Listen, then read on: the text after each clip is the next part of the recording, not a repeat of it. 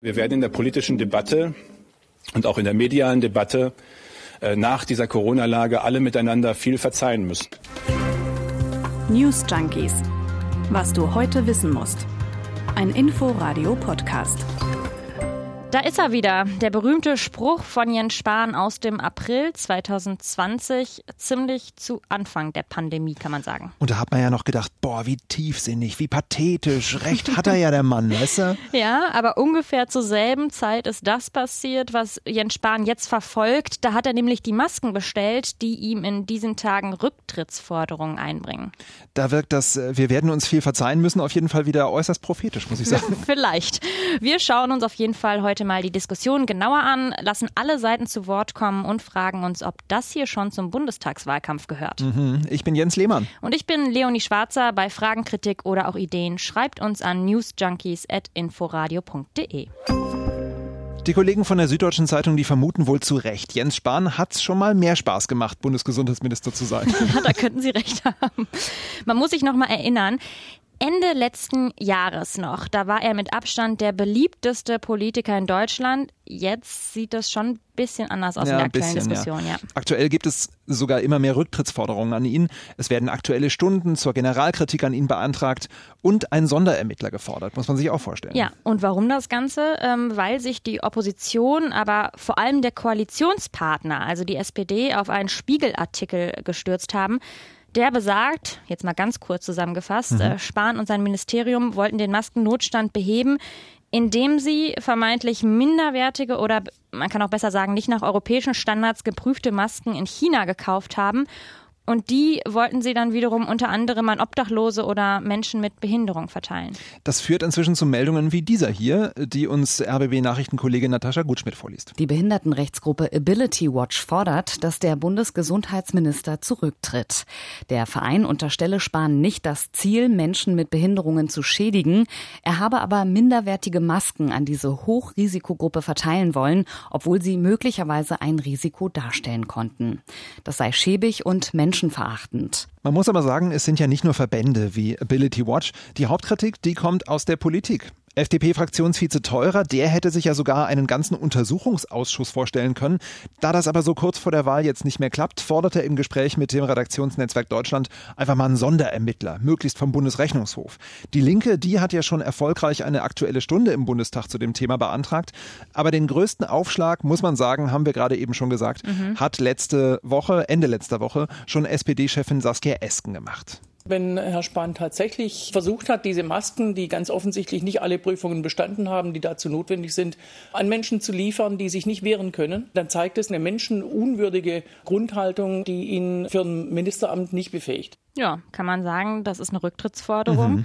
Saskia Eskens Co-Chef Norbert Walter Borjans, der hat noch die Frage hinterhergeschoben, ob dieses Zitat skandalöse Vorgehen von Jens Spahn für eine Partei mit einem christlichen Etikett noch tragbar ist. Ja, und wie es der Zufall so will, der Zufall, mhm. hat das SPD-geführte Bundesarbeitsministerium zur gleichen Zeit die genannte Spiegelstory bestätigt. Mehr noch, nur das beherzte Eingreifen von Hubertus Heil und seinen Leuten, das habe dazu geführt, dass die Masken eben nicht an Bedürftige geliefert wurden. Ja, sie wurden offenbar gar nicht verteilt. Da stellt sich natürlich die Frage, wo sind sie denn jetzt, die Masken? ja, äh, die sind offensichtlich auf dem Weg in die sogenannte nationale Reserve Reserve-Gesundheitsschutz. Hat man auch noch nicht so oft von gehört. Nee, ne? aber das ist ja ein Ding, das als Reaktion auf die Corona-Pandemie aufgebaut worden ist. Für alle Fälle, falls dann mal eine neue Pandemie um die Ecke kommt. Und spätestens dann müssen wir nochmal neu diskutieren, ob die EU zertifiziert sind oder nicht und was das bedeutet. Ja, eben. Da drucken wir doch lieber das CE-Siegel nach, hinterher drauf und dann haben wir die Probleme nicht mehr. Es ist absurd. Jedenfalls ist der Streit zwischen den Ministerien doch ziemlich eskaliert und Jens Spahn sieht dadurch sogar die Regierungsarbeit gefährdet. Zumindest hat er heute im Morgenmagazin von ARD und ZDF Folgendes gesagt. Da, wo ich herkomme, sagt man Entschuldigung, wenn man sich verrannt hat. Das ist wohl nicht zu erwarten in diesem Fall. Und trotzdem dürfen die Bürgerinnen und Bürger erwarten, dass wir in dieser Pandemie jetzt unsere Arbeit weitermachen. Das ist unter Partnern jedenfalls, und das sind der Koalitionspartner, schon ein schwieriger Umgang. Schwieriger Umgang. CDU-Chef und Kanzlerkandidat Armin Laschet und Bundeskanzlerin Merkel, die haben in dasselbe Horn gestoßen und sich hinter ihren Gesundheitsminister gestellt. Sie finden die Angriffe auf Spahn menschlich und sachlich nicht akzeptabel. Und da kann man sich an der Stelle ja schon fragen, warum explodiert diese Geschichte mhm. denn so? Da ist ja wirklich was hinter. Wir können uns dazu äh, den Spiegelartikel nochmal genauer anschauen. Ähm, Spahn und sein Ministerium haben im Frühjahr 2020, das hatten wir eben schon, äh, schnell auf den Maskennotstand reagieren wollen und dabei eben Millionen von Schutzmasken aus China gekauft. Das Problem, die waren nicht mit dem europäischen CE-Zeichen versehen. Äh, kein Ding, hat man sich dann im Gesundheitsministerium gesagt. Dann lassen wir die Masken doch einfach noch vom TÜV prüfen. Dann ist das doch eigentlich alles sicher. Ja, das steht auch so in einem Faktenblatt, das äh, von der CDU oder vom Gesundheitsministerium besser an die Medien verteilt wurde. Spahns Rechtfertigung sozusagen in der ganzen Geschichte. Am Anfang der Corona-Krise, da habe es eben, so steht es da drin, fast keine Masken mit CE-Zertifikat gegeben.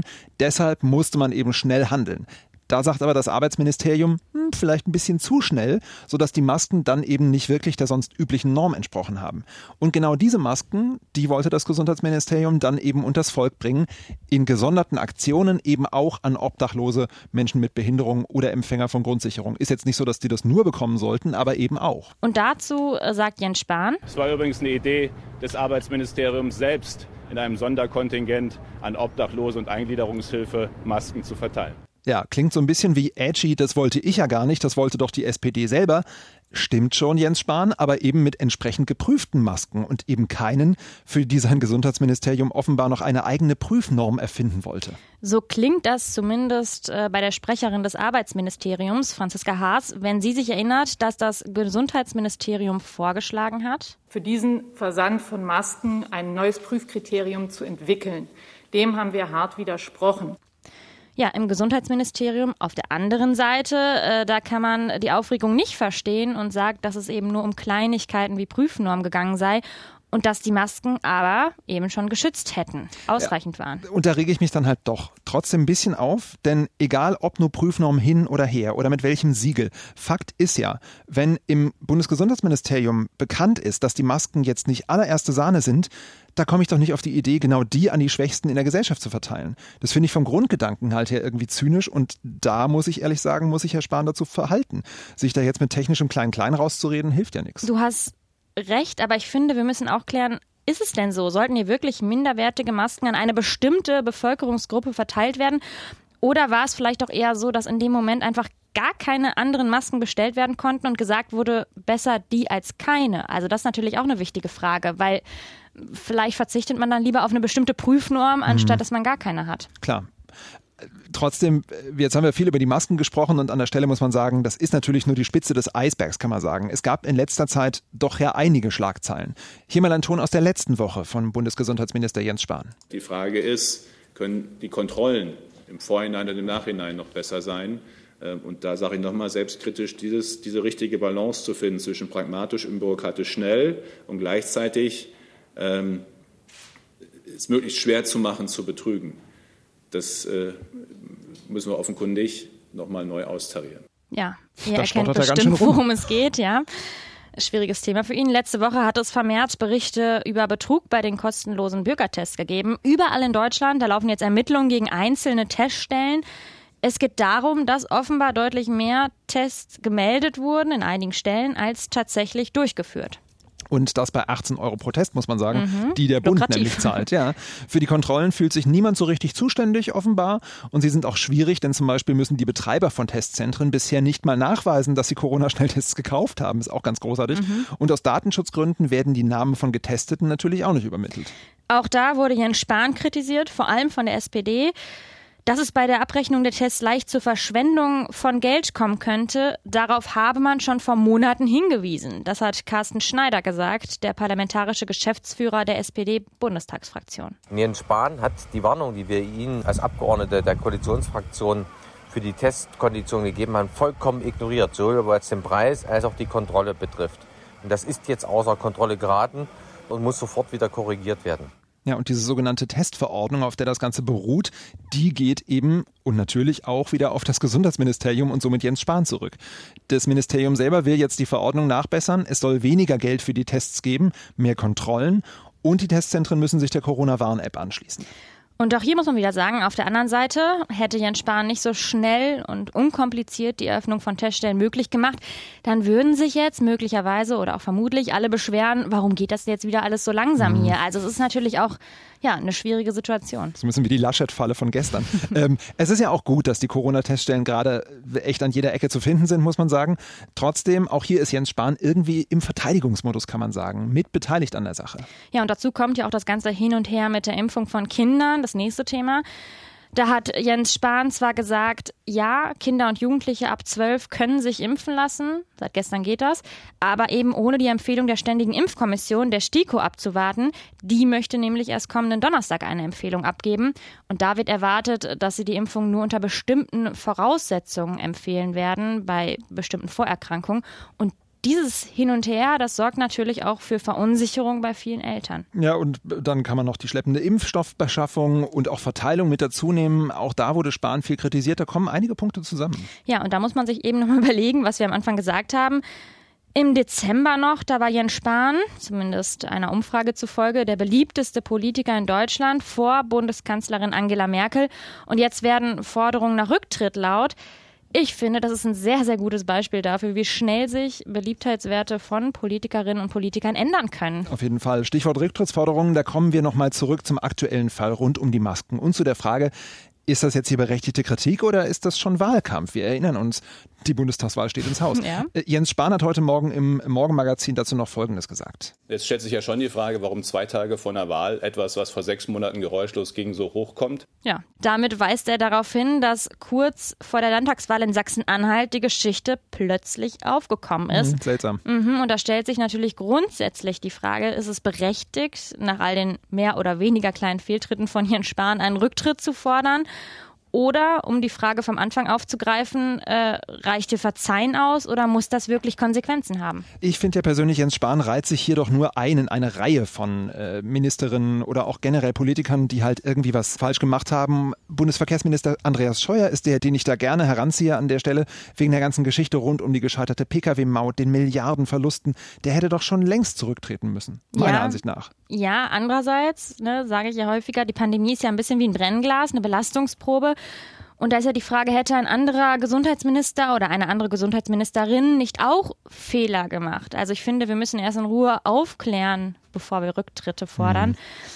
Bei den Testzentren haben wir es ja eben schon gesagt, ne, hätte Spahn nicht so unbürokratisch und schnell gehandelt, dann wäre er möglicherweise auch kritisiert worden. Und im aktuellen Fall finde ich, das muss erstmal in Ruhe geprüft werden. Also nach der Stellungnahme vom Gesundheitsministerium stellt sich das ja nochmal etwas anders dar. Und ich finde, es muss umfassend geklärt werden. Sollten hier minderwertige Masken verteilt werden? Und falls dem so ist, dann schließe ich mich die allerdings auch sofort an. In dem Punkt hast du natürlich recht. Man muss das prüfen, ist ja alles gut. Aber wenn dann eben geprüft wurde, dann müssen eben auch Konsequenzen gezogen ja, werden. Auch, ne? genau. Das Gefühl hatte ich ja bei so manch einem Skandal der letzten Zeit schon, dass keiner wirklich Verantwortung übernehmen will. Vielleicht ja auch, weil in 110 Tagen Bundestagswahl ist, knickknack. Du hast eben vom Pandemie-Brennglas gesprochen. Das hier ist ja auch ein Brennglas. Also diese heiße Phase im Wahlkampf geht mhm. langsam los. Und man bekommt schon den Eindruck, dass die SPD jetzt dann doch mehr Opposition sein will als Koalitionspartner. Und dann ist natürlich auch interessant an der Stelle, äh, die Zahlen, die gehen gerade runter, die Corona-Infektionszahlen. Die Pandemie wird zumindest ein bisschen gebremst. Und dann die Frage, ist das hier Wahlkampf oder vielleicht auch schon die Aufarbeitung der letzten Monate oder besser gesagt anderthalb Jahre? Mhm. Denn das wird, und meiner Meinung nach muss es auch auf uns zukommen, nämlich die Frage, was lief gut in der Pandemie und was eben nicht. Also die politische Aufarbeitung der Krise.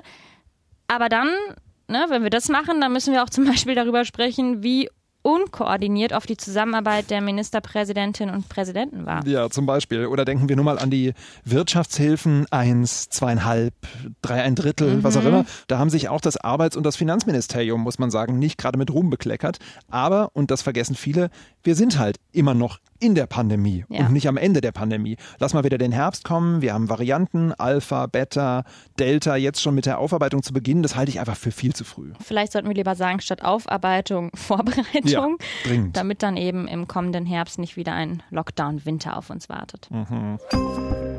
Wir haben es ja vorhin gehört, im Morgenmagazin hat Jens Spahn den Koalitionspartner aufgefordert, mal wieder dezent zur Regierungsarbeit zurückzukehren. Svenja Schulze von der SPD kann er nicht gemeint haben, finde ich. Mhm. Denn die legt zum Ende der Legislaturperiode ein derartiges Tempo vor, dass einem fast schwindlig wird. Äh, da hat sie gerade erst die Klimapolitik der Bundesregierung entscheidend nachgebessert, muss man sagen. Ja, klar, auch weil Karlsruhe sie dazu gezwungen hat. Dazu übrigens, da haben wir eine super Folge über das oh ja. Klimaurteil gemacht. Stimmt. Könnt ihr gerne nachhören. Am 29.04. war das, Ende April. Richtig. Aber Svenja Schulze hat als Umweltministerin heute gleich nochmal eine ganze neue nationale Wasserstrategie hinterhergeworfen. Klingt erstmal ziemlich weit weg. Aber ähm, ist schon Hammer, wenn sie ihre Ziele so formuliert. Auch in 30 Jahren soll es in Deutschland jederzeit und überall ausreichend qualitativ hochwertiges und bezahlbares Trinkwasser geben.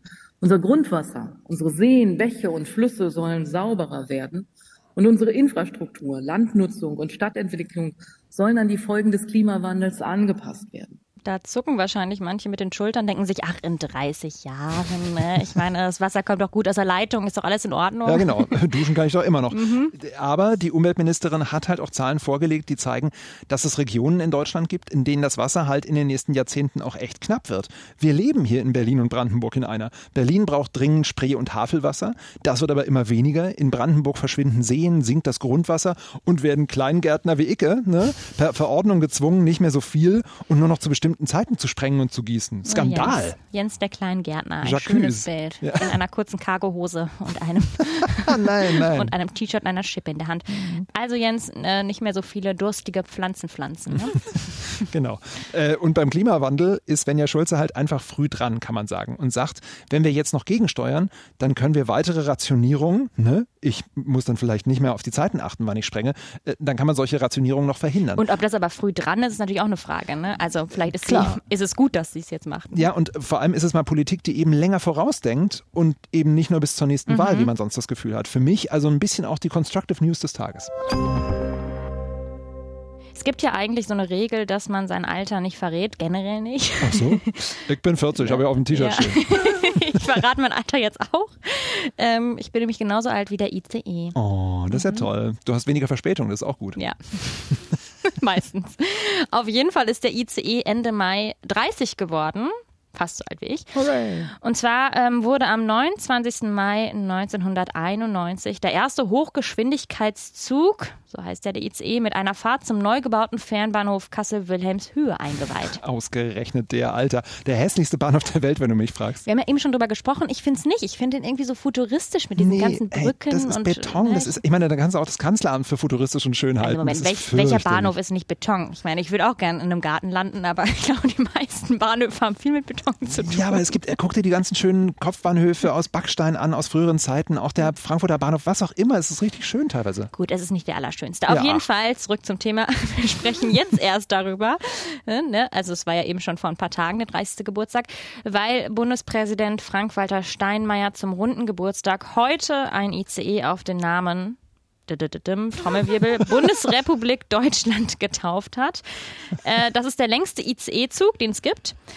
Und ich habe mich an der Stelle gefragt, sag mal, ist dir nichts Kreativeres eingefallen als Bundesrepublik Deutschland? Also wenigstens könnte man jetzt irgendwie sagen, man nennt ihn Bude oder so.